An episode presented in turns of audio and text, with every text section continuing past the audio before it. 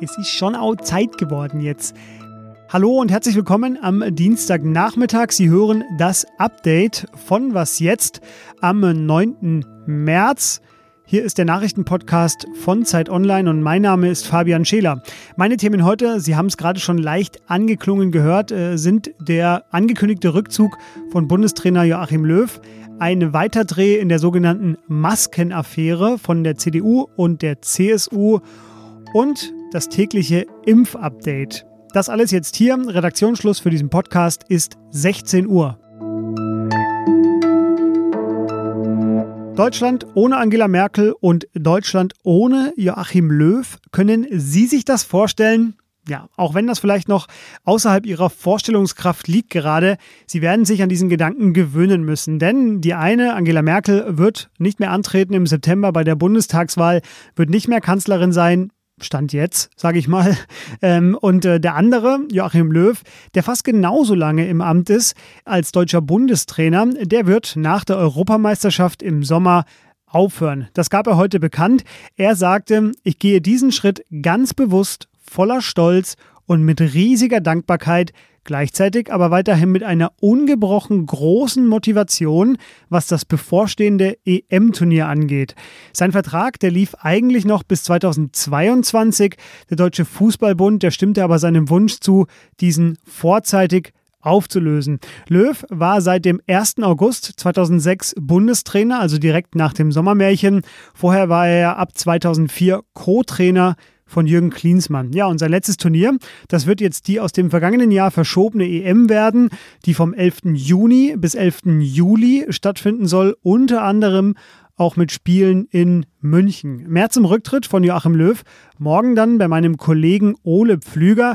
Und bis dahin möchte ich gemeinsam mit Ihnen nochmal die beiden schönsten Wörter genießen, die Joachim Löw phonetisch äh, in der deutschen Sprache extrem nach vorne gebracht hat in seiner unverkennbaren, badisch, leicht badisch angehauchten Aussprache. Und zwar geht es mir hier um schon und auch Bitteschön. Beide spielen schon jetzt auch gegen Belgien und ist heute eigentlich auch schon, sagen wir mal, sehr seriös hinten und Westermann auch in der Offensive mit seinem Kopfballtor. Die Maskenaffäre, die sogenannte, hat uns bei Was jetzt heute schon in der Morgenfolge beschäftigt.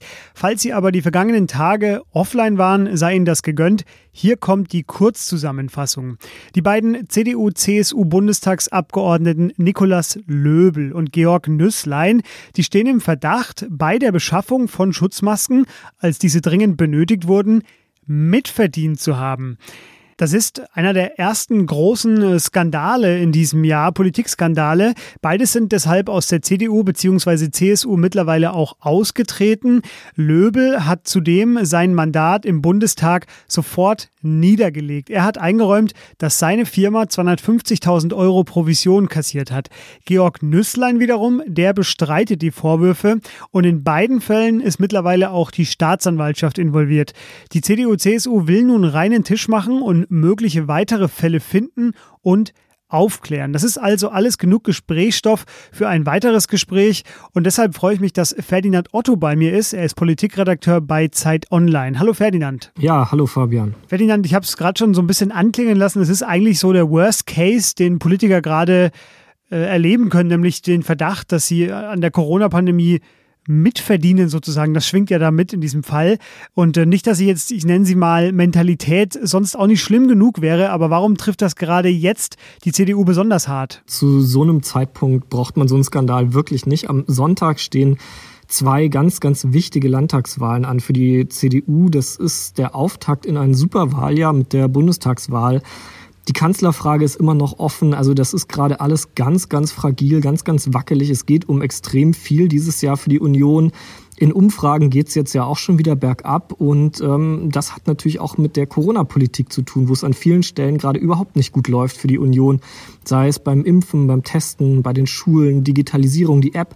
Überall haben äh, führende Unionspolitiker ähm, glänzen gerade nicht in der, in der Politik und da braucht man natürlich so eine Affäre überhaupt nicht. Und wie ernst die CDU-Spitze diese Affäre nimmt, das zeigen auch die, die Reaktionen aus der Partei- und Fraktionsspitze. Also man ist sich dieser Gefahr durchaus bewusst. Für wie groß hältst du denn trotzdem den Schaden an der Corona-Politik der Regierung, die ja vor allem darauf fußt, dass äh, die Bürger und Bürgerinnen der Politik da vertrauen in diesen einschneidenden Maßnahmen? Genau, das ist der Schlüsselbegriff. Es geht um Vertrauen es, ähm, und da ist natürlich ganz, ganz viel zu Bruch gegangen. Und wenn jetzt Misstrauen wächst in so einer Situation, das ist einerseits politisch gefährlich, aber das ist natürlich auch für die pandemische Lage, für die medizinische Situation im Land brandgefährlich. Und ähm, dann stehen ja wieder auch Wahlkämpfe an, neue Wahlkämpfe, wo dieses Thema weiter skandalisiert werden kann und weiter am Köcheln gehalten werden kann. Und wo sich Leute natürlich auf so einem Thema profilieren werden. Also ich sehe das, ähm, sehe schon einen großen Schaden für die Union. Wir werden das weiter beobachten, vor allem du, äh, Ferdinand, für den Moment. Dir vielen Dank. Ich danke dir. Unser tägliches Impfupdate gib uns heute. Gestern hatten sich die Gesundheitsminister der Bundesländer ja darauf geeinigt, dass bald nicht mehr nur in Impfzentren geimpft werden soll. Nein, ab April werden auch niedergelassene Ärzte den Corona-Impfstoff einpieksen 75.000 Praxen stehen dafür bereit. Und jetzt hingehört. Gute Nachrichten, der gute Nachrichtenalarm hier bei uns im Podcast. Steht genug Impfstoff bereit, könnte mit dieser Verordnung bis 1. August ein Impfvollschutz der gesamten Bevölkerung erreicht werden. Haben Sie das gehört? Das rechnete die Kassenärztliche Vereinigung in einem Modell aus und ich wiederhole das nochmal ganz bewusst, weil es ja aus heutiger Sicht noch relativ weit weg und einigermaßen unvorstellbar klingt, aber im Vollschutz gesamte deutsche Bevölkerung 1. August, wenn alles klappt. Denn bis zum Montag wurden in Deutschland lediglich 2,5 Millionen Menschen vollständig geimpft. Das sind 3,1 Prozent der Bevölkerung. Im zweiten Quartal aber erwartet Jens Spahn, dass mehr als 60 Millionen Impfdosen nach Deutschland geliefert werden. Und am Donnerstag wird zudem über die Zulassung eines weiteren Impfstoffkandidaten, nämlich den von Johnson Johnson, bei der zuständigen EU-Behörde entschieden. Ja, und trotz dieser mutmachenden Nachrichten gab es auch heute Kritik am Status quo. Der Vorsitzende der Ständigen Impfkommission, Thomas Mertens, der hat die Bundesländer kritisiert. Die würden sich nämlich eigenmächtig über die Impfpriorisierung hinwegsetzen. Die STIKO, also die Ständige Impfkommission, die hat diese Priorisierung für Deutschland ausgearbeitet und ihre Empfehlungen gelten auch als medizinischer Standard. Und äh, genau deswegen versteht der Vorsitzende der STIKO nicht ganz, dass jetzt schon Lehrerinnen, Polizistinnen und Erzieher geimpft werden, während nämlich andere, die deutlich höheres Risiko haben, einen schweren Covid-Verlauf zu haben, vor allem ältere, immer noch warten müssen.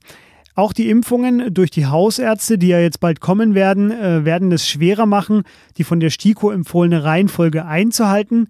Aber, und da sagte der Vorsitzende auch noch, die Priorisierung war und ist gar nicht das eigentliche Problem, sondern der Mangel an Impfstoff. Was noch? Kennen Sie das? Mitleid zu haben mit äh, bestimmten Berufsgruppen, zum Beispiel mit dieser?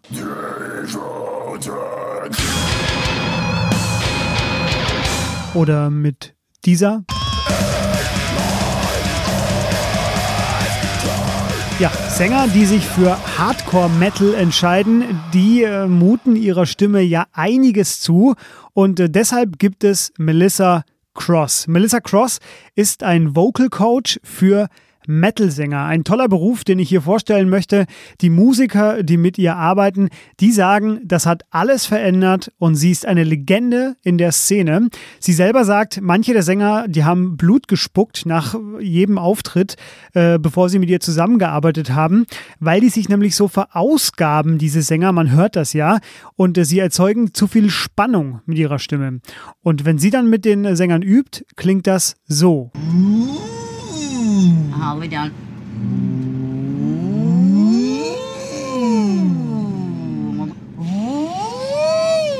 So I used air support to get there. Okay. Blowing my fucking mind right now. habe äh, kurz überlegt, meine Abmoderation jetzt auch im äh, Metal-Stil zu halten. Ich war ganz angefixt von dieser Trainerin, habe mich aber aus gutem Grund dagegen entschieden. Auch Ihre Ohren sind mir was wert, Ihr Gehör. Das brauchen Sie noch für alle weiteren Folgen von Was jetzt. Schreiben Sie uns an wasjetzt.zeit.de für Fragen, Kritik, Hinweise, Lob, Anregungen zu unserer Sendung. Wir freuen uns da über jede einzelne Mail, die uns erreicht. Ich wünsche Ihnen jetzt noch einen angenehmen Rest Dienstag.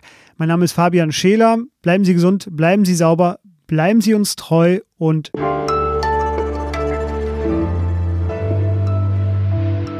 Tschüss.